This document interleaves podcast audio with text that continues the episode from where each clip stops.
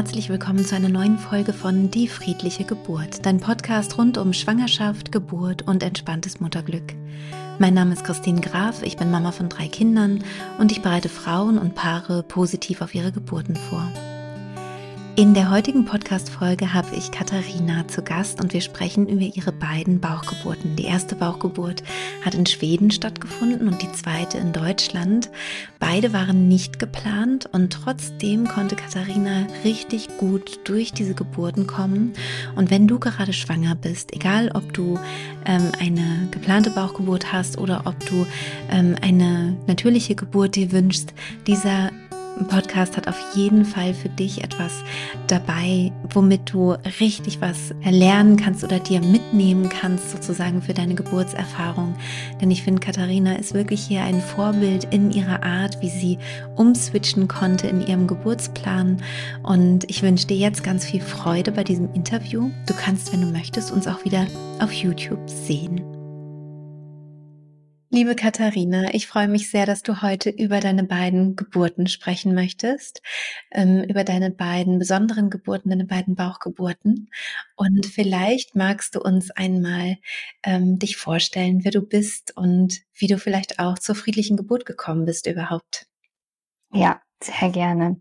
Ähm, ich bin Katharina, ich bin äh, 37 und ich habe einen Sohn, der jetzt im März drei Jahre alt wird und ich habe einen äh, zweiten Sohn, der wird äh, jetzt bald vier Monate, nee, fünf Monate schon. Ähm, die Zeit vergeht sehr schnell.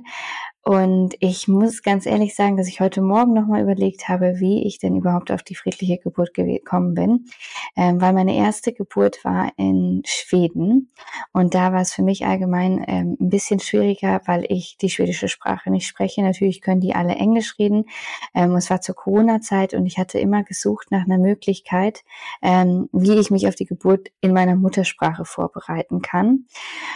Und ich glaube, dass ich dich bei Laura Marlina Seiler gehört habe. Kann das sein? Ja, sie ja. hatte mal eine Podcast-Folge, wo sie mich kurz erwähnt hat. Ähm, ja, ich, ich, ja, ich glaube, dass es da war.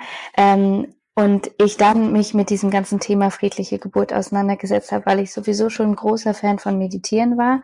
Ähm, ich hatte davor noch nie was von dieser Methode gehört ähm, und war so angetan von dem Podcast, dass ich dann, ich war richtig früh in meiner Schwangerschaft, ich glaube elfte oder zwölfte Woche und da habe ich den Kurs schon gebucht. Ach, Wahnsinn, so früh, das ist natürlich total toll. Dann konntest du richtig lange genießen, sozusagen, auch die, ja. die Vorbereitung. Ja.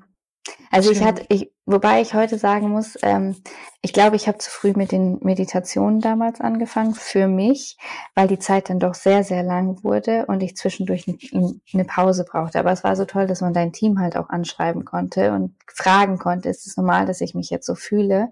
Ähm, mhm. Und ich habe dann einfach eine Auszeit von den Meditationen genommen und habe mir deinen Podcast wieder angehört, dass ich einfach was für meinen Kopf getan habe. Und danach bin ich eigentlich auch richtig gut wieder in die Meditationen reingekommen oder in die Hypnosen sozusagen. Ja. Und es ist auch tatsächlich so, ne? Vielleicht kennst du das, ich kenne das ja von, äh, wenn ich Sachen auswendig lerne, dass es total was bringt, einmal zu lernen und dann eine Pause zu haben. Mhm. Und dann es nochmal zu lernen. Das ist dann, also erstmal lernt man es natürlich schneller und es bleibt, also es ist es bleibt dann auch nachhaltiger sozusagen. Also ich kann mir gut vorstellen, dass es sogar richtig gut war, dass du es so gemacht hast. Ja, es, also es war für mich auch grundsätzlich richtig spannend, das Ganze zu erleben, weil ich bin jemand, der in Meditation und Hypnosen sehr tief reingeht. Ähm, und mich hat das am Anfang immer so gestört, dass ich meine Geburt nicht gesehen habe, so wie ich sie gerne gehabt hätte. Also in dieser ähm, Hypnose, wo man quasi ins Kino geht und seine eigene Geburt sieht, hatte ich immer eine Vorstellung von dem, wie meine Geburt ausgehen soll. Und es ist nie passiert. Die hat immer irgendwo aufgehört. Heute weiß ich warum, weil wahrscheinlich da einfach unterbewusst schon lange feststand, dass ich nicht in einer natürlichen Geburt enden werde. Ähm, mhm. aber das versteht man natürlich immer erst rückblickend, auch wenn das mit für mich eine der, ähm, der schönsten Aha-Effekte rückblickend war, dass mein Körper mich eigentlich schon die ganze Zeit darauf vorbereiten wollte, dass es nicht passieren wird. Ja, das ist ja wirklich faszinierend. Ne? Wir sind ja, ja im hypnotischen Zustand ähm, verbunden mit dem Unbewussten und der Körper ist eben Teil des Unbewussten. Ja. Und wenn der weiß, da gibt es, ich weiß jetzt gar nicht genau, was bei dir der Punkt war, aber ein Missverhältnis oder wie auch immer, ne, dass er schon weiß, diese Art von Geburt schaffen wir nicht. Ja. Dass er dann Bilder entstehen lässt dazu. Ne? Das ist ja wirklich sehr faszinierend. Ja, ja fand ich auch total. Nicht in jedem Fall, ne? Aber ähm, ja, bei dir auf jeden Fall. Ja, ja. Ja. Und ähm, ich hatte also ich bin in der 42. Woche erst Mama geworden. In Schweden wartet man ein bisschen länger. In Schweden, muss ich ganz ehrlich sagen, war alles entspannter. Also ich bin so dankbar, dass ich meine erste Schwangerschaft in mhm. Schweden erleben durfte, weil ich dann auch meine Schwangerschaft hier in Deutschland anders verbracht habe, auch was so Frauenarzt- und Hebammenbesuche angeht. Ähm, aber ich habe ähm, wenn man quasi über den Termin ist, dann geht man nicht jeden zweiten Tag zum, zum Frauenarzt, sondern man geht einmal in der Woche zur Hebamme ähm, und die dürfen auch Ultraschalls und all sowas machen. Natürlich kommen dann auch Krankenhausbesuche dazu und ich hatte dann auch diese Eip Eipöllung oder wie auch immer man das nennt. Ich habe den Namen extra vergessen, weil ich, weil ich das so schmerzhaft fand. Es hat dann aber in der 42. Äh, Schwangerschaftswoche auch dazu geführt, dass die Wehen sozusagen oder die Wellen losgegangen sind. Und ich hatte mir spannenderweise genau einen Tag vorher die Podcast-Folge angehört mit dem, ähm, es ist gut, einen Plan A, B und C zu haben. So erklärst du es auf jeden Fall. Und da dachte ich mir schon, ich will eigentlich keinen Plan C haben. Also Plan C war für mich immer die Bauchgeburt und ich habe mal gesagt, ich will das eigentlich nicht. Ich möchte natürlich gebären. Das war für mich so, dieses, das muss, muss passieren. Ähm, und die ganze Geburt verlief dann schon anders, als ich mir vorgenommen hatte. Ähm, es war tatsächlich so, dass ich mir ein Krankenhaus ausgesucht habe, was ähm, sich auf, auch auf Hypnobirthing eingelassen hat. Ähm, wir hatten ein Uniklinikum, das war aber fünf Minuten zu Fuß von uns entfernt und da wollte ich aber auf gar keinen Fall hin. Ähm, ich hatte dann alle Vorbereitungen auch in dem äh, Krankenhaus mit äh, die quasi friedliche Geburt oder Hypnobirthing oder sowas unterstützen, mhm. ähm, angerufen und die haben gesagt, wir sind voll in dem Moment, als es dann losging. Und da ist für mich schon die erste Welt so krass zusammengebrochen. Da dachte ich mir so, okay, naja, dann müssen wir jetzt schon mal zum ersten, zur ersten Planänderung. Und ich wollte dann aber unbedingt ins Krankenhaus laufen. Ähm, und mein Mann hat die ganze Zeit gesagt, Katharina, warum willst du denn jetzt dahin laufen? Ich so, das sind fünf Minuten, ich brauche das jetzt. Ich, äh, wir haben nachher, glaube ich, 30 Minuten gebraucht, weil ich in der Zeit äh, sechs Wellen hatte. Und es war aber ziemlich kalt draußen. Ich meine, es war März im, in Schweden, das ist nochmal diese, aber diese frische Luft hat mir richtig, richtig gut. Ähm, und es war ja auch ähm, die Pandemiezeit. Das heißt, wir sind da angekommen und ähm, auch in Schweden musste mein Mann erst einen Test machen. Ich musste einen Test machen, dass der überhaupt mit rein darf. Und ähm, dann waren wir in diesem Uniklinikum. Ich habe mir das eigentlich total schlimm vorgestellt, in einem Uniklinikum ein Kind zu kriegen. Und ich muss ganz ehrlich sagen, dass es einfach wunderbar war, weil ich war eine der einzigen Frauen da. Ich konnte mhm. die Badewanne nutzen. Ich hatte gefühlt mhm vier oder fünf Hebammen die ganze Zeit um mich herum. Mhm. Und in Schweden ist ja alles digitalisiert. Das heißt, meine ähm, normalen Hebamme, die mich betreut hat, man geht in so eine Praxis und wird betreut, die kommen nicht zu einem nach Hause. Die hatte schon da eingegeben über meine Daten, dass ich halt äh, so einen Geburtsplan und einen Wunschplan und all sowas habe. Und dann haben die mich im Krankenhaus, ohne dass ich was gesagt habe, gefragt, ob ich denen das denn geben könnte, dieses, den Zettel, den ich mit habe. Und ich dachte mir so, ey, okay, woher wisst ihr das? Und mein Mann hat mich dann danach nochmal aufgeklärt. Und dann haben die sich das alles durchgelesen. Ähm, und ich habe ähm, dann in der Badewanne quasi die Hypnose hingemacht. Ich hatte extra die AirPods geschenkt bekommen, ich wollte die aber gar nicht haben. Und in der Badewanne, es lief alles so gut. Äh, wir sind richtig entspannt zu ähm, den fünf Zentimetern gekommen. Und äh, die Hebamme, die immer wieder reinkam, ähm, die war so toll, weil sie andauernd gesagt hat, ich verstehe überhaupt nichts, was die Stimme sagt, aber es macht mich selbst so ganz zen. das war dann deine Stimme demzufolge. Ähm, und, und es war wirklich, wirklich, die erste Zeit war so wunderbar. Ähm, und dann kam es aber, ich glaube, es waren so um die zwölf Stunden, die ich schon in den Wellen war. Und wir waren immer noch bei fünf Zentimetern. Es ist einfach, nicht, nicht weitergegangen und ähm, ich, ich konnte auch nicht mehr. Also ich, ich war wirklich an einem Punkt, wo ich gedacht habe, gut, ich kann nicht mehr. Zu dem Zeitpunkt sind dann auch schon einiges an Tränen geflossen, weil ich wusste, dass ich es nicht mehr ohne Unterstützung schaffe. Ähm, und dann habe ich mich als erstes für die PDA entschieden. Ähm, und das war schon eigentlich so ein innerlicher Kampf mit mir. Und die haben das aber, die haben das wunderbar gemacht. Die haben zu mir gesagt, wir wissen, dass du das eigentlich nicht möchtest. Ähm, aber wir wollen doch weiter versuchen, im natürlichen Geburtsprozess zu bleiben und du brauchst einfach Kraft. Es wäre ganz gut, wenn du einfach mal ein bisschen schläfst, wenn du ein bisschen zur Ruhe kommst, damit wir noch weitermachen können, weil wir sind erst bei fünf Zentimetern und du hast eigentlich noch fünf Zentimeter. Und dann dachte ich mir so, okay, gut, ich mache das jetzt. Ähm, und dann haben sie mir aber auch einen Wehentropf gegeben, um das Ganze natürlich trotzdem hochzuhalten. Und damit ist das Baby gar nicht klargekommen. Also so wirklich gar nicht. Das Herz ist komplett abgesagt. Und ähm, es waren aber sofort immer Leute da. Also das fand ich richtig, richtig schön. Ich habe mich wunderbar betreut gefühlt, überwiegend von Hebammen. Es war ab und zu auch meine Ärztin da, ähm, um zu gucken. Aber es ist viel weniger ähm, Ärzte fixiert in Schweden und mehr Hebammenbasis, weil die einfach auch eine andere Ausbildung haben. Und dann haben sie gesagt, ähm, sie geben mir aber noch eine Chance, ich muss mich jetzt aber hinlegen und sie machen den Wehentropf quasi langsamer. Ähm, und das Langsame ging gut bis zu einem gewissen Punkt. Und dann haben die das aber ganz klug gemacht. Die hatten mich von Anfang an von dem Monitor weggedreht, damit ich gar nicht sehe, was mit dem Herz vom Kind passiert. Aber die waren ziemlich schnell wieder da. Und da habe ich dann schon, also da habe ich dann tatsächlich wieder geweint und ich habe aber zu meinem Mann gesagt, ich glaube, die werden mir jetzt eh gleich sagen, dass das Kind nicht anders anders rauskommen kann und ich kann auch nicht mehr. Also ich hatte so ein bisschen äh, für mich kapituliert und ich habe aber immer wieder an diese Podcast-Folge gedacht, die ich vorher von dir gehört hatte und habe gedacht, vielleicht ist das der Weg, wie ich meine schöne schöne Geburt hinkriegen soll ähm, und hatte dann, ich bin dann in den Hypnosen auch geswitcht. Also ich hatte dich zwischendurch weg und ich war aber auch nie in dieser richtig tiefen Hypnose. Ich war schon viel da, weil ja auch einfach viel rundherum passiert ist, dass ich nicht, mhm. dass ich nicht ganz abschalten konnte. Ähm, aber auf den, also ich, es war dann auch kein Not, äh, Kaiserschnitt oder Notbauchgeburt, sondern die haben gesagt, wir haben, du hast jetzt noch eine halbe Stunde Zeit, dann holen wir dich ab, dann fahren wir dich gemütlich hin. Also es war alles ganz, ganz angenehm. Ähm, und dann haben sie ähm, Ben heißt mein erster Sohn. Äh, das ging dann auch wahnsinnig schnell, nachdem sie einen quasi da aufgebahrt haben, wenn man das so sagen darf. Ähm, und als er dann raus war, war das für mich auch eigentlich irgendwie vergessen, dass es nicht so eine Geburt geworden ist, wie ich eigentlich mir vorgestellt hatte. Ähm, dann hat, ich durfte ganz viel mit ihm kuscheln, ich durfte alles für mich entscheiden. Es war nicht so, bam, bam, bam, wir müssen jetzt raus mit dir, ähm, dann durfte mein Mann halt auch noch mit in den Kreissaal wieder zurück. Ähm, und Ben durfte bei ihm bleiben, ich durfte erstmal aufwachen. Und das war ein ganz großer Unterschied zwischen ähm, Deutschland und Schweden jetzt für mich. Die haben mir als Mama mal kurz Zeit gegeben, mich zu erholen von, von allem.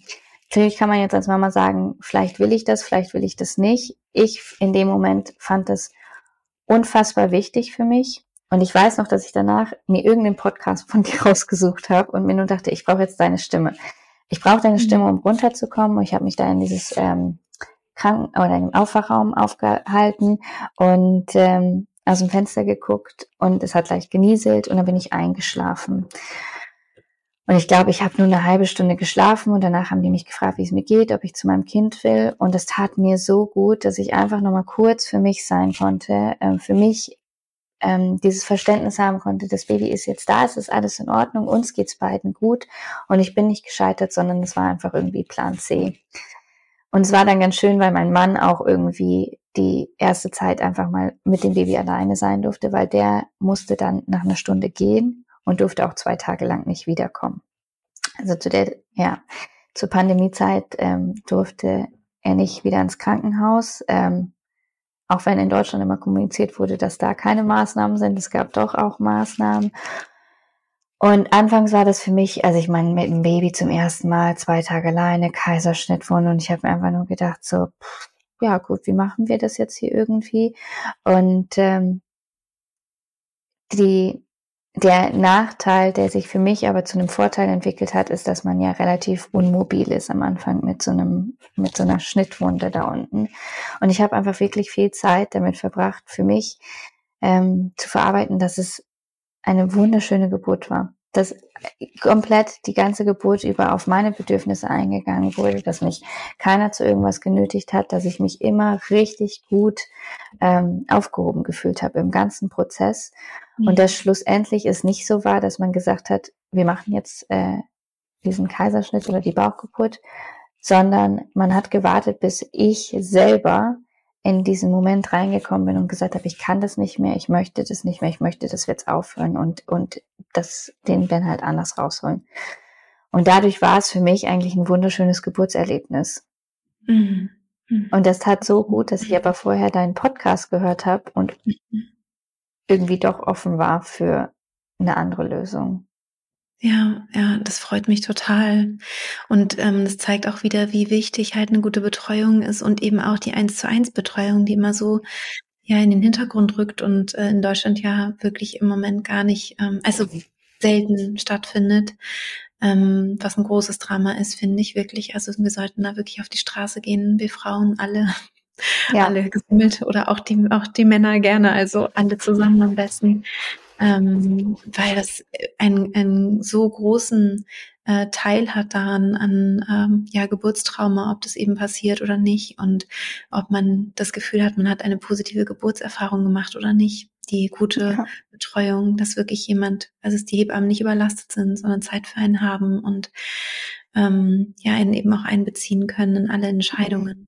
Ja, was, was ich halt für mich auch schön finde, ist, Digitalisierung ist zwar nicht immer schön, aber jede Hebamme wusste eigentlich alles über mich, ähm, was auch so die ganzen Vorprozesse anging, was ich vorher schon mit meiner Hebamme besprochen habe und alles drumherum. Und ich meine, ich weiß nicht, wie es in Deutschland jetzt wäre, wenn ich nicht die, der Sprache mächtig bin, aber es kam auch gar niemand rein und hat Schwedisch mit mir gesprochen. Also ich habe mich schon automatisch wohlgefühlt dadurch, dass jeder mit mir Englisch gesprochen hat im Endeffekt. Ne? Es war einfach, ich habe mich da rundum wohlgefühlt und es war kein Mangel an Personal da, das muss ich tatsächlich auch sagen. Also es hat man schon mhm. gemerkt, dass die einfach viel, viel mehr Zeit haben. Und ich hatte auch hier Glück, dass die, die haben zwar das große Uniklinikum, aber das ganze Geburtshaus war ein separates Gebäude. Man hat eigentlich eine ganz andere Atmosphäre um sich rum gehabt, als jetzt in so einer, so einer großen Uniklinik, wie man eigentlich normalerweise denken würde. Ne? In Schweden jetzt oder in, ja. in ja. ja. Ah, okay. ja. Das war so ein ja. angeschlossenes Geburtshaus sozusagen. Genau, ja. Ja. Ja. Ja, das ist, das ist natürlich so, sowieso, also ich finde, das ist die, wäre die beste Lösung, ne, überhaupt. Also, dass die ähm, Geburtshäuser an die Kliniken sozusagen angeschlossen sind und total autark arbeiten dürfen und können und sollen ja. und man eben alle Sicherheit hat gleichzeitig. Also beides. Und ich glaube, was halt einfach auch einen ganz, ganz großen Unterschied macht, ist, die Ausbildung der Hebamme ist eine andere. Ähm, mhm. Und dadurch dürfen die halt einfach mehr. Ja. Und die haben ja ein anderes Bedürfnis, wie es einer Frau bei einer Geburt geht, als jetzt vielleicht ein Arzt. Also ich möchte da keinem Arzt zu nahe treten, aber ich habe einfach das Gefühl, dass eine Hebamme in dem Moment menschlicher ist, dass da einfach eine andere Passion hinter dieser Geburt steckt. Ähm, und dadurch, dass die einen halt einfach viel mehr in diesem ganzen Prozess unterstützen durften, war es war es total mhm. angenehm, äh, weil die mich halt da ging es nicht darum, schnell, schnell zu machen. Und ich glaube, die finanziellen Mittel in Schweden sind auch nochmal ein anderer Faktor. Also da ist es nicht sofort, oh, die Frau braucht jetzt viel zu lange, wir machen jetzt eine, wir machen jetzt schnell eine, eine Bauchgeburt, sondern man hat halt einfach irgendwie auch nach Zeit, ne? Mm, ja, ja. Ja, das, das, das klingt total, klingt total gut. Und äh, ja. ja, ich total nachvollziehbar. Ne? Also dass, dass es da einiges gibt. Ähm, auch an dieser Stelle möchte ich mal wieder gerne auf Motherhood e.V. hinweisen. Vielleicht kennst du das. Es ist ein Verein hier in Deutschland. Ähm, den verlinke ich hier auch in den Shownotes gerne nochmal, ähm, die sich einsetzen für die Frauengesundheit und ähm, das Wohl der, ähm, ja, eigentlich, es geht um, um gute Geburten vor allem und dass es, dass es den Frauen gut geht, dass es den Hebammen gut geht. Also dass man einfach da äh, eine gute Lösung findet für alle. Und die setzen sich da wirklich ein und ähm, organisieren Petitionen und so weiter und ähm, Demos und sowas alles. Und man kann die halt unterstützen. Ich bin auch selber Mitglied und ähm, das möchte ich hier nochmal, möchte ich gerne nochmal die Werbetrommel schlagen. Je mehr Mitglieder ähm, Motherhood e.V. hat, desto mehr können sie natürlich auch bewirken für die Frauengesundheit. Und ähm, ja, ja. finde ich ganz, ganz wichtig, weil die politische Lage einfach im Moment nicht zulässt, dass es sich hier verändert in, in naher Zukunft. Ne? Nee, also ich würde auch sagen, dass ja, dass es eher in die, ja. in die falsche Richtung geht. Und ich meine, ich habe dann, ähm, also wie gesagt, bin ich sehr froh, dass meine zweite Schwangerschaft erst in Deutschland war, weil ähm, also was ich in der ersten äh, Geburt gemerkt habe, ist, ich hätte das Atmen mehr lernen sollen. Also das ist meine größte Empfehlung an alle, die deinen Kurs machen. Geht intensiv auf diese Atmung ein. Ich habe das nämlich am Anfang für totalen Quatsch gehalten. Also sage ich jetzt einfach mal ganz ehrlich. Ja, ja, ähm, gerne. Und ähm, das habe ich nach der Geburt für mich entschieden, dass wenn ich nochmal ähm, ein, ein Baby haben darf, dann ähm, würde ich mich mehr auf das Atmen konzentrieren. Und ich ähm, Jetzt in der zweiten Schwangerschaft muss ich auch ganz ehrlich sagen, also ich, ich bin selbstständig, habe ein zweijähriges Kind. Es war dann für mich richtig schwierig, die Hypnosen immer so zu machen, weil ich auch oft einfach eingeschlafen bin in den Hypnosen. Das war so, geil, ist jetzt meine Schlafenszeit, aber dann kriegt man die nicht so mit. Und dann habe ich gesagt, aber was ich lernen kann, ist das Atmen, weil da kann ich wach bleiben. Und das möchte ich jetzt intensiv üben. Ähm, und es war dann tatsächlich auch in, der, in dem zweiten ähm, ja, Geburtsprozess oder auch schon während der Schwangerschaft war es so, dass ich mich in Deutschland mit der Schwangerschaft nicht so wohl gefühlt habe. Ich hatte immer das Gefühl, dass mir viel, viel, viel mehr Angst gemacht wird ähm, von, der, von den Ärzten, die mich betreut haben, äh, dass man viele unnötige Untersuchungen macht. Also ich hatte in Schweden zwei Ultraschalle und das war in Ordnung. Ich musste da nicht öfter gucken. Und auch die äh, vaginalen Untersuchungen fand ich irgendwie ich habe mich dabei nicht wohl gefühlt. Ich habe gedacht, das ist einfach alles nicht richtig ich höre auf meinen Körper, ich merke, dass es meinem Kind gut geht und habe mich dann irgendwann für die reine Hebammenbetreuung entschieden. Und das war auch für mich gut so. Ähm, nur war ich wieder über den Termin. Also meine Kinder wollen anscheinend alle nicht rauskommen. und, und dann musste ich, ja, ist anscheinend schön. Da ist die Welt nicht so stressig. Ähm, mhm. Und dann war ich direkt aber auch in, zur Behandlung oder zur Betreuung in dem Krankenhaus, wo ich ähm, den Mio, so heißt unser zweiter Sohn, ähm, auf die Welt bringen wollte. Und die hatten von Anfang an schon gesagt, ja, sie hatten ja erst im Geburt Kaiserschnitt und wollen wir nicht direkt auch einen Plan. Und ich gesagt, nee, ich möchte unbedingt versuchen, dass das nochmal auf einem natürlichen Wege klappt. Und ähm, die waren dann da auch sehr zuvorkommend und haben gesagt, das können wir machen. Ähm, es ist nur irgendwann doch zur Einleitung gekommen und dann haben sie von vornherein gesagt, ähm, wenn wir jetzt die Einleitung machen, dann planen wir aber auch einen Termin direkt für einen eventuellen Kaiserschnitt morgen, damit sie einfach im System drinne sind und wir das machen können, ohne dass es eine Notsituation wird. Ähm, und ich habe mir gedacht, okay, gut, machen wir das. Ähm, und bei, also ich muss immer ein bisschen lachen, weil ich immer sage, bei der zweiten Geburt habe ich mir wirklich die volle Dröhnung gegeben. Ähm, ich hatte, ich habe mich viel, viel, viel auf das ähm, Atmen konzentriert und ich habe aber Podcast gehört, anstatt ähm, in Meditation zu gehen, weil ich das Gefühl hatte, dass wenn ich über was ganz anderes nachdenke, komme ich eher in die Entspannung, als mhm. wenn ich jetzt in die Hypnose gehe. Also es war für mich richtig, richtig spannend. Ähm, mhm. Und ich habe auch ähm, einen ganz absurden Podcast gehört, also nichts, wo man normalerweise an der Geburt dran denkt. Ähm, aber es hat mir so unfassbar geholfen. Und dann habe ich diesen äh, wunderbaren Wehen-Cocktail gekriegt. Ähm, ich hatte alle möglichen Arten und Weisen durchgefragt, was sie in dem Krankenhaus machen, aber im Endeffekt entscheidet das Krankenhaus, was deren Art ist. Und äh, hatte einfach gehofft, dass die Wellen irgendwann kommen. Und die kamen auch ziemlich schnell, was für mich irgendwie faszinierend war. Und ähm, diesmal konnte ich es auch hinkriegen, das Atmen richtig zu praktizieren und es mir auch einfach wirklich vorzustellen. Also es war irgendwie dadurch, dass ich nicht in der Hypnose war, sondern dass ich für mich aktiver da war, konnte ich diese Atmung wesentlich besser machen. Und ähm, zwischen den Wellen halt habe ich einfach auf den Podcast gehört und mir immer gedacht, ich bin irgendwo, aber nicht während ah, meiner Geburt. Du bist ähm, während der Welle bist du zur Geburt gegangen sozusagen und hast dich auf ja. die Atmung konzentriert und genau. dann in den Pausen hast du dich entspannt mit dem Podcast sozusagen. Genau, genau. Ah, okay. Ja, also ich habe Ja, totales, äh, kann man total so machen, ja, wenn das, ja. wenn das passt. Ne? Es ist total schön, dass du ähm, da auf deine Intuition geachtet hast und es so gemacht hast, wie es sich für dich ähm, gut angefühlt hat. Ja, ja, ja. Und es ist, ähm, also ich bin einfach froh, dass ich die Atmung wirklich gelernt habe, ähm, die, weil die für mich das Allerbeste. Ich habe dann auch diesmal nicht die Badewanne genommen, sondern ich lag die meiste Zeit oder saß die meiste Zeit in Knien auf dem Krankenhausbett. Ich hatte eine wunderbare Hebamme, das muss ich tatsächlich auch sagen. Es war eine Nachthebamme, die war die ganze Zeit da, die hat alle Bedürfnisse, die, also die hat wirklich, wirklich toll mit mir zusammengearbeitet und man hat nicht gemerkt, dass sie eigentlich alleine auf Station ist und irgendwie noch vier andere Geburten hat. Ähm, mhm. Und ich meine, mein Mann war natürlich auch da, der, der für mich eine ganz, ganz große Stütze war, selbst wenn er da geschlafen hat. Ähm, und dann haben wir es zu zehn Zentimetern geschafft.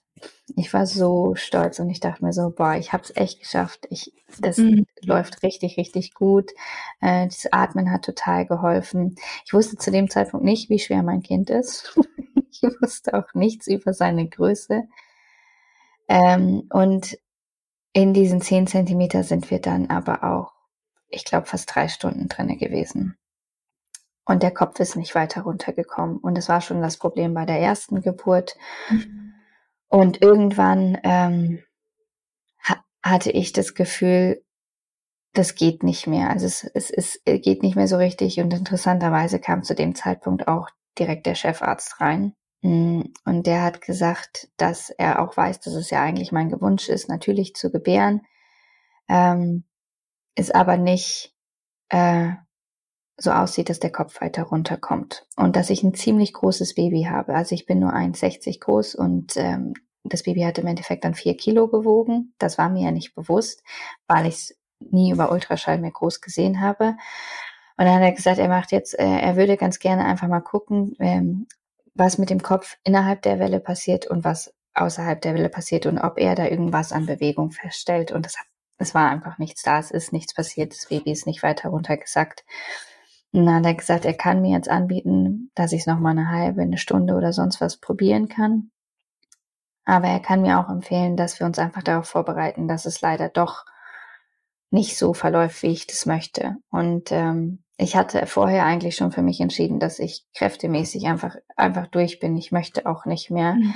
ähm, weil es ist ja auch ein Stress für das Baby. Also es ist ja nicht nur Stress für mich, sondern es ist ja auch irgendwo Stress für ihn. Ähm, und ich muss ganz ehrlich sagen, dass ich bei der zweiten Geburt, als dann ähm, ich da auf, als, als er quasi rausgeholt wurde und er mir auf die Brust gelegt wurde, ähm, ist für mich vom Gefühl her ein bisschen unschöner war, weil ich so dachte, Mann, jetzt ist mein Körper halt doch so weit gekommen und irgendwie wollte er dann doch nicht. Also irgendwie geht, geht das nicht. Und ich habe aber mit der Hebamme, die mich halt betreut hat, danach noch ein längeres Gespräch geführt und habe sie gefragt, kann es einfach sein, dass mein Becken das nicht will, also dass es das nicht kann, dass das zu eng ist. Ähm, und sie hat mich da ziemlich gut abgeholt und hat gesagt, also sie hat mich eigentlich eher viel aufgebaut und gelobt, dass ich es versucht habe und dass es ja heutzutage extra diese Methoden gibt für Frauen, die es halt nicht bis zu dem Punkt schaffen. Ähm, und sie ist halt eigentlich komplett weggegangen von diesem, dass ich vielleicht gescheitert bin in Anführungszeichen und mehr mhm. hinzu, ähm, du hast es eigentlich wunderbar gemacht. Du hast alles, alles ja. gegeben und dann hat man eine andere Lösung gefunden, ne? Ganz genau. Und jede, jede Welle ist fürs Baby ja auch kostbar.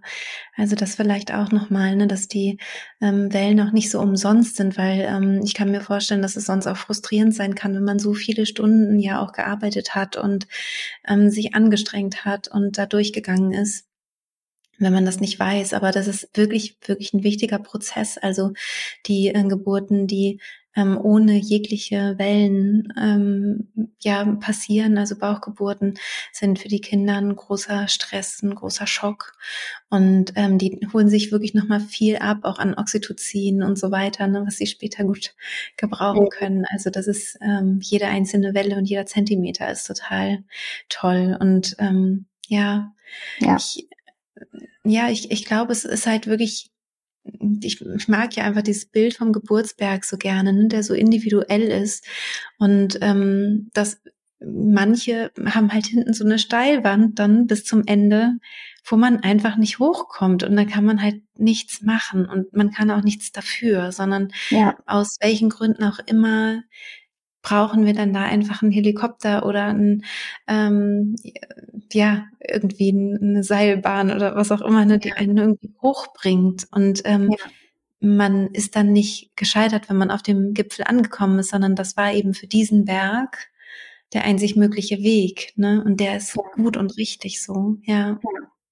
ja. Ich meine, ich, ich glaube einfach, ähm, ich habe mich schon so nah an meinem Erfolg gefühlt, ja. weil ich ja die, weil alles nach Plan quasi verla verlaufen ist. Ne? Der ähm, mhm. Fruchtblase ist geplatzt, Schleimfropf mhm. hat sich gelöst, wir waren bei zehn Zentimeter und ich hatte halt auch immer schon während der Schwangerschaft das Gefühl, dass er halt viel, viel weiter unten sitzt als das erste Baby.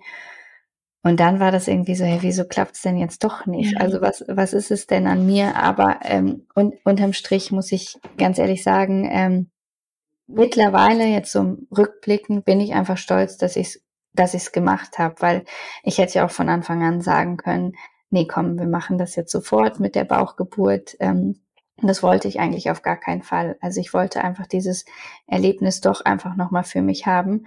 Und ähm, ich hatte auch immer im Hinterkopf, dass falls es doch nochmal zu einem dritten Kind kommt, ist es ja in Deutschland tatsächlich so, dass ich ähm, gar nicht nochmal die Option kriege. Außer, doch. also zumindest echt. Ja. Aber das ist gut zu wissen, weil das ist so das Erste, was mir nämlich gesagt wurde. Nein, das noch. Nein. Also ich kenne eine oder mehrere Frauen, die nach vier Kaiserschnitten sogar noch natürlich geboren haben. Also wow. Doch. Oh, das ist eine mhm. schöne Nachricht.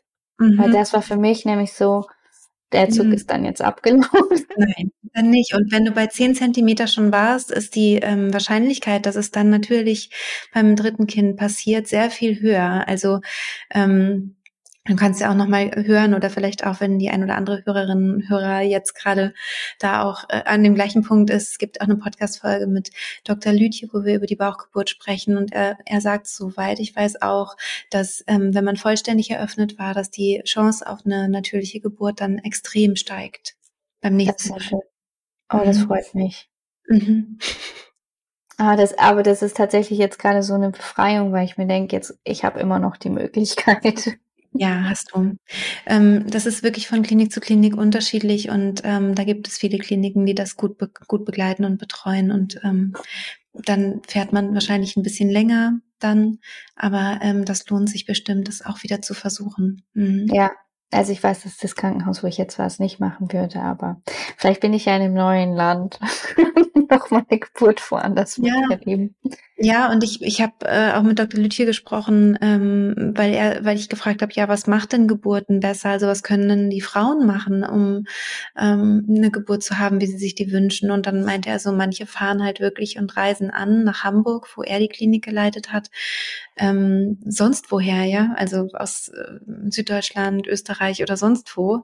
Und äh, und mieten sich da was ähm, für die letzten Wochen vor ET und kampieren da sozusagen, bis es zur Geburt kommt. Also es gibt Mittel und Wege, klar, auch nicht für jeden, ne? das muss man sich ja auch äh, leisten können und so, aber ja. es zeigt halt, dass manche Menschen wirklich viel dafür tun, um an der Klinik sein zu können, die sie sich wünschen, die ja. eben bestimmte Dinge machen, die sie sich wünschen, wie zum Beispiel auch ja. Beckenendlage, ne, dass trotzdem die natürliche Geburt besucht wird und ähm, oder begleitet wird. Das ist ja eigentlich ähm, keine Komplikation, die Beckenendlage. Ähm, genau, und ähm, vielleicht kann das so Mut machen, vielleicht auch Total. die Stunden mehr Fahrzeit zum Beispiel auf sich ja. zu nehmen. Hamburg wäre auch nicht so weit weg, also sind wir in zwei Stunden. Das könnte man gerade auch hinkriegen. Ja, und das ist, das ist das Amalie Sieveking Krankenhaus und da ist zwar Dr. Lütchen nicht mehr, aber ähm, ich glaube nicht, dass da jetzt sofort ein anderer Geist herrscht. Der war ja lange da Chefarzt und ich denke mhm. mal, dass in seinem Sinne sicherlich jetzt noch äh, hoffentlich ganz lange weiterarbeiten, hoffentlich für immer, so in ja. der Richtung. Genau, ja. ja.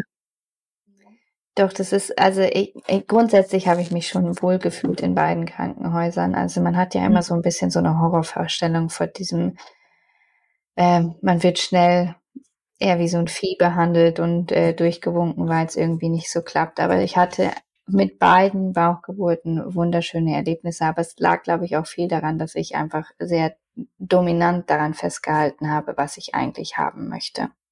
Mhm. Ja. Ja. Das kann ich auch im Endeffekt jedem nur empfehlen. E egal wo man ist und wenn man sich dann da nicht wohlfühlt, dann einfach woanders hingehen. Also das, ja. das war so das Learning, was ich aus, aus Schweden für mich mitgenommen habe. Ähm, dass wenn es okay ist, dass ich eigentlich so wenig beobachtet werde in meiner Schwangerschaft und viel mehr auf mich und mein, mein Sein und mein Baby höre, dann ist meistens auch alles in Ordnung. Und das hatte ich hier in Deutschland irgendwie so ein bisschen das Gefühl, dass es ähm, nicht, nicht gerne so gesehen wird, dass wir Frauen viel mehr wieder in unsere Weiblichkeit kommen dürfen und einfach darauf hören dürfen, was, was passiert denn gerade in mir eigentlich. Ja, und das ist so wichtig. Beides ist wichtig. Ne? Also ähm, und es gibt ja eben auch, also soweit ich weiß, sind eigentlich auch nur diese beiden Ultraschalls ähm, ja wirklich ähm, empfohlen. Also ich ja. bin jetzt nicht ganz sicher, ne? müsste man nochmal nachlesen, aber ich meine, es sind zwei oder höchstens drei Ultraschalls. Mhm. Und die ständige Schallen, das ist eigentlich gar nicht so gedacht, also noch nicht mal hier, also so vorgesehen. Und ich habe das eben auch wirklich kombiniert ne, und habe die Hebammenbetreuung gewählt, weil, weil die mir nicht immer so in mein Gefühl reingeredet haben, sozusagen. Ne? Wenn man ja war das auch so, dass ich dann zu sehr abgekommen bin durch, durch Gynäkologinnen ähm, oder meine Gynäkologin immer in dieses pathologisierte Denken, dieses genau. ähm, ja. auf, auf, die, auf die Fehler hinschauen oder was vielleicht ja. nicht richtig läuft oder so ähm, oder dieses Vertechnischte, ne? das ist dann immer wieder CTG geschrieben oder so, das war einfach genau. nicht mein also das CTG war für mich das Allerschlimmste, muss ich ganz ehrlich sagen. Ich hatte mein erstes CTG in Schweden, als ich über Termin war. Deswegen kannte ich das gar nicht so, dass man das bei jedem macht. Und mein zweiter Sohn, der fand das auch ganz schlimm. Der hat sich dann total bewegt und dann wurde ihm immer gesagt, ja, ich muss mich nochmal so hinlegen und so. Und dann ging mein Termin irgendwann gefühlt drei Stunden. Ähm, und ich habe zu meinem, das Schlimme war, ich hatte irgendwann Angst, zu meiner Frauenärztin zu sagen, ich möchte nicht mehr kommen. Ähm, weil ich habe, also ich bin nach, ich glaube, dem fünften oder sechsten Termin bin ich ähm, von der Frauenärztin nach Hause gekommen und habe wieder geweint und habe zu meinem Mann gesagt, ich fühle mich jedes Mal wie ein schlechter Mensch, wenn ich bei meinem Frauenarzt war. Und ich meine, es ist ja, man muss ja dankbar sein, wenn man überhaupt einen Frauenarzt kriegt. Momentan in, in Deutschland. Ich bin ja auch erst Anfang des Jahres wieder nach Deutschland gezogen und da war ich schon in der um die 20. Schwangerschaftswoche. Also es war dann schon so, man musste mich ja aufnehmen, man muss mich ja behandeln, so ungefähr. ähm, aber ich habe mich nach jedem Frauenarztbesuch richtig, richtig schlecht gefühlt. Und ähm, dann hätte ich eigentlich noch mal zwei Termine gehabt. Und beim ersten habe ich dann gesagt, ich bin krank. Ich kann nicht kommen. Ähm, und beim zweiten habe ich angerufen und mich dann endlich getraut zu sagen, ich werde die Betreuung jetzt erstmal mit der Hebamme weitermachen. Ich habe mich aber in der Praxis selber nicht getraut zu sagen, ich möchte das jetzt mit der Hebamme weitermachen, weil ich mich gefühlt habe wie so ein Rebell, der, der was Falsches macht. Ne? Ähm, aber es war die beste Entscheidung für mich und auch für das Kind, weil ähm, ja. danach mein Vollkommen legitim, vollkommen ja. legitim. Das darf man so, das wird von der Krankenkasse so übernommen, das ist sicher. Also sich da auch nicht verunsichern lassen, sondern das ist vollkommen in Ordnung. Und die Hebammen machen auch Vorsorgeuntersuchungen, die hören sich auch die Herztöne an, ab einem bestimmten äh, Zeitpunkt, aber eben anders, nicht mit einem CTG, sondern mit einem kleineren Dopton nennt man das, oder auch mit dem Hörrohr. Und man kann auch, das sieht dann ja immer so aus, so, oh, die Hebamme mit ihrem Hörrohr, mit diesem Holzrohr, ähm, so als wäre das irgendwas aus dem Mittelalter, aber man kann damit wunderbar Herztöne hören. Es ist einfach, man ja. hört halt Herztöne und das kann man halt mit diesem Hörrohr gut machen. Also genau. Äh, lasst euch da nicht verunsichern, sondern ähm, das ist auch eine sichere äh, Begleitung, sonst wäre das gar nicht erlaubt. Ja. Ja, ja. Nee, ich war, war auch für mich die, die beste Entscheidung innerhalb der Schwangerschaft, es dann so zu machen und äh, habe mich mit der Hebamme wunderbar betreut gefühlt und ja. Genau, jeder natürlich so, wie er sich wohlfühlt. Das ist natürlich ganz wichtig. Also man ja ähm, Familien wünschen sich vielleicht eher ne, den, den ärztlichen Blick auf, auf die Schwangerschaft und das ist ja auch vollkommen okay. Ne? Ich möchte da, ich will nur sagen, das, ja. das andere geht halt auch. Das Normale sozusagen ist ja, dass man zur Gynäkologin oder zum Gynäkologen geht, so denkt man, müsste man das und einfach um mal aufzuklären, nee, muss man nicht und die Hebamme hat einfach sehr viel mehr Zeit und ähm, ja. hat mehr Ruhe, ein anderes Ambiente, wo man sich über Geburten unterhält oder auch über die über das Kind und die Schwangerschaft und ähm, dann fühlt sich das nicht alles schon so nach Krankheit an, so deswegen. Genau, ne? genau absolut. Ja. Ich glaube, auch wenn ich das in Schweden nicht so erlebt hätte, dass es auch so geht, hätte ich darüber wahrscheinlich auch nicht nachgedacht. Also dann hätte ich einfach. Ja, macht es dann einfach so, ne? Denkt genau. das zu sein. Mhm. Ja. ja. ja. Ja, das sind meine zwei wunderbaren Erlebnisse. Ähm, ja. Und ich bin immer noch, auch wenn ich nicht mehr genau weiß, wie ich bei dir gelandet bin, unfassbar dankbar dafür, ähm, weil es einem diese Angst vor dem Unbewussten total genommen hat. Also man hat ja, also im ersten Moment, man denkt ja immer nur an diese Fernsehgeburten, es tut alles weh, ständig schreit irgendeine Frau und möchte ich das überhaupt haben. Und ähm, ich, ich finde wunderbar, was du machst. Ähm, und mir hat es so, so, so geholfen, auch im Ausland, ähm, meine Muttersprache zu hören im Zusammenhang mit der Geburt. Also es war für mich einfach wirklich wunderbar. Hm, das glaube ich, das kann ich mir auch gut vorstellen, dass das nochmal anders beruhigend sein kann, wenn man dann die, die eigene Muttersprache ja. hören kann. Ja, ja, stimmt. Habe ich noch gar nicht drüber nachgedacht, aber ist ja total logisch, ja. Ja. Ja. Ich danke dir sehr, Katharina, dass du darüber gesprochen hast. Ähm, ich möchte gerne noch etwas sagen zu deiner zweiten Geburt, ähm, weil du es ja so ein bisschen jetzt geschildert hast, wie du, wie du das erlebt hast, dass du immer so reingegangen bist, auch in diese Atemtechnik und dich dann mit diesem Podcast abgelenkt hast. Und es klingt für mich halt danach, dass du automatisch in diese Hypnose reingefunden hast. Also du hast zwar die Hypnose nicht gehört, aber das klingt ja so wie, du hast den Podcast nicht mehr gehört, wenn du. Nee, habe ich auch nicht. Genau, und das ist ein Zeichen dafür. Ähm, also keine Sorge, wenn du noch was hörst in Hypnose, dann heißt das nicht, dass du nicht in Hypnose bist. Aber wenn du ausblendest, so krass, was du gerade auf den Ohren hast, ähm, dann ist das ein Zeichen, dass du in diesem Tunnel bist, ne? dass du mhm. wirklich konzentriert bist.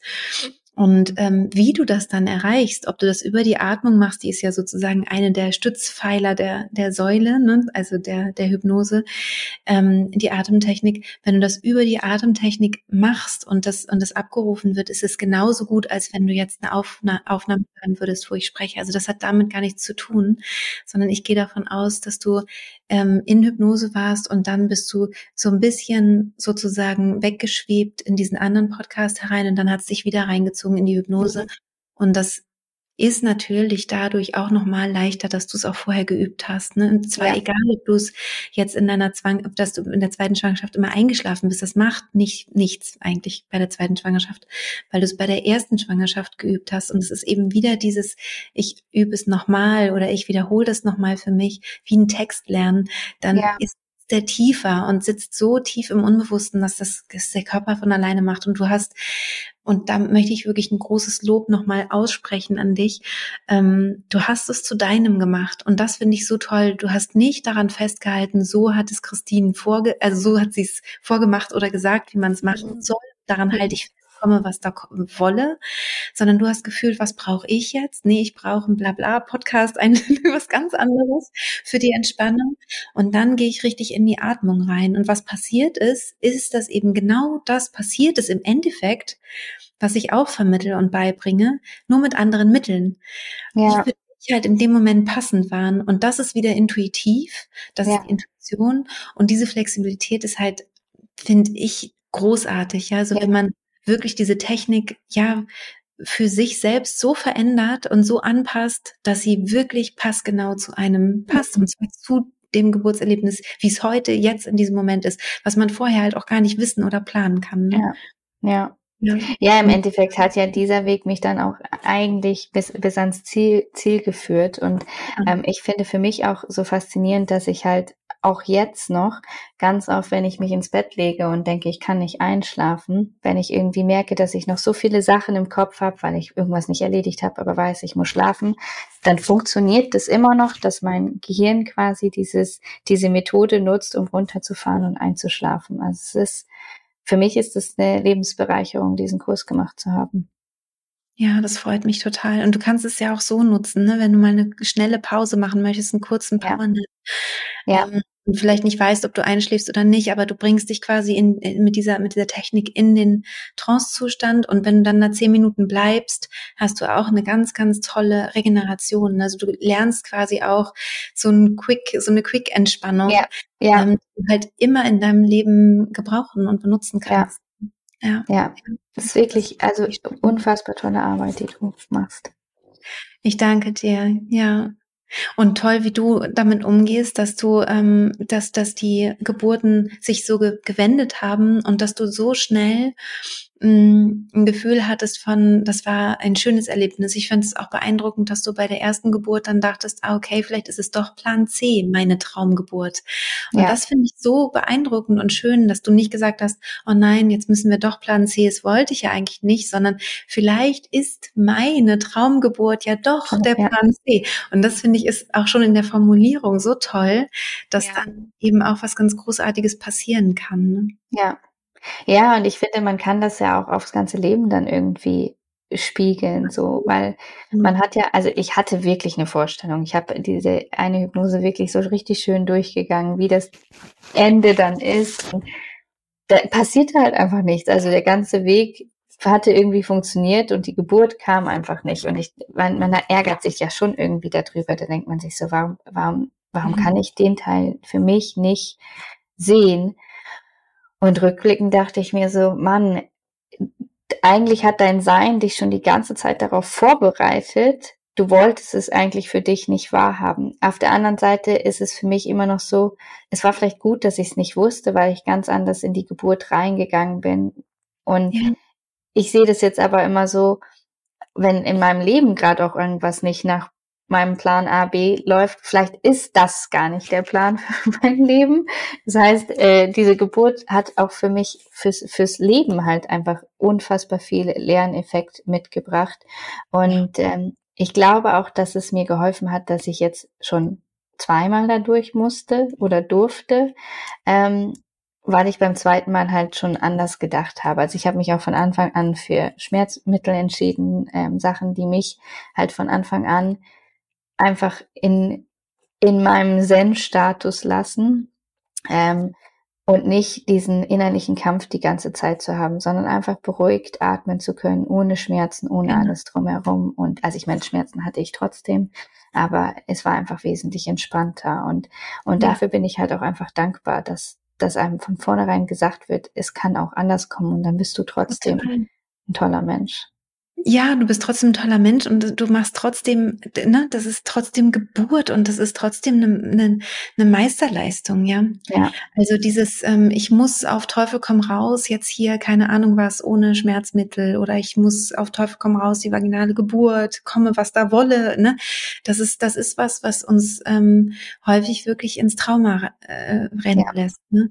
Dieses Festhalten an irgendwelchen Vorstellungen, die vielleicht für einen selber nicht gesund sind, ne, und einfach ja nicht, nicht der richtige Weg sind. Und von daher finde ich das toll, dass ich dich hier heute ähm, als Danke. Gast habe, weil du ein gutes Vorbild sein kannst, ähm, wenn es darum geht, offen zu bleiben für die ja, für die Geburt, wie sie denn dann eben kommt, dieser individuelle Geburtsberg und dass man sich natürlich ähm, gerne auch ähm, ja, vielleicht ein Seil schnappen kann und ein Stück weit schon helfen kann, bevor dann vielleicht irgendwie nochmal der Hubschrauber kommt oder so.